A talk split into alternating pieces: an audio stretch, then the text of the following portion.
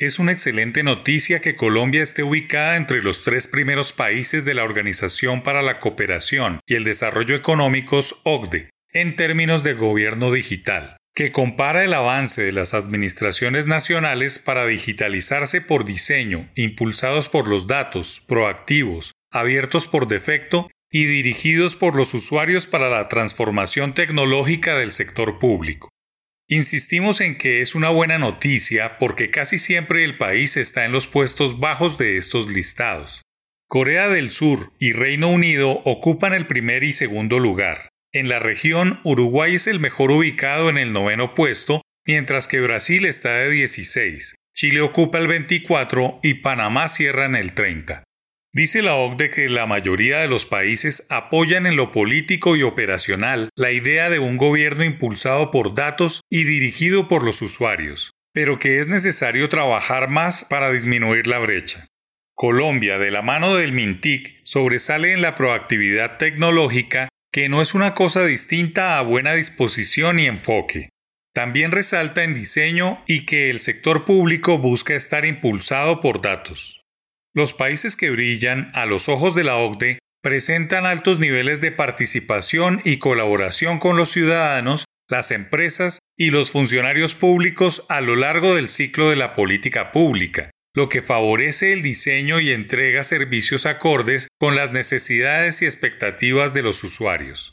Los países de más bajo desempeño presentan en promedio resultados similares en cinco de las seis dimensiones, siendo abierto por defecto la dimensión con la puntuación más alta. Es importante destacar el avance en un frente crucial para el desarrollo del país. Aún falta mucho, pero se rueda sobre la autopista de la inteligencia artificial, de la transformación digital institucional y de la misma cuarta revolución industrial.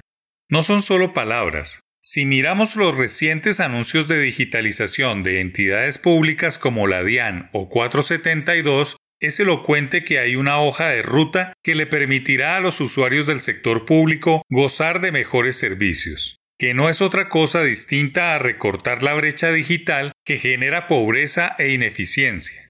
Si el gobierno nacional logra pasar de un gobierno electrónico a un gobierno digital, será un paso gigante en darle la estructura para desarrollar la institucionalidad, una tarea que debe ser sostenida en el tiempo y no debe haber interrupciones de una administración a otra. Tal como lo dice la OCDE, estrategias claras y legitimadas han pavimentado el camino para la aplicación de políticas consistentes y coherentes en los países con mejores resultados. Tarea que no debe acabar y que debe ser imitada por el sector productivo, que en varios subsectores aún están en la época electrónica. El gran objetivo país debe ser establecer un verdadero ecosistema de gobierno digital, usuarios y beneficiados digitales, de tal manera que se paguen impuestos por esta vía y que toda la tramitología sea filtrada para hacernos más competitivos.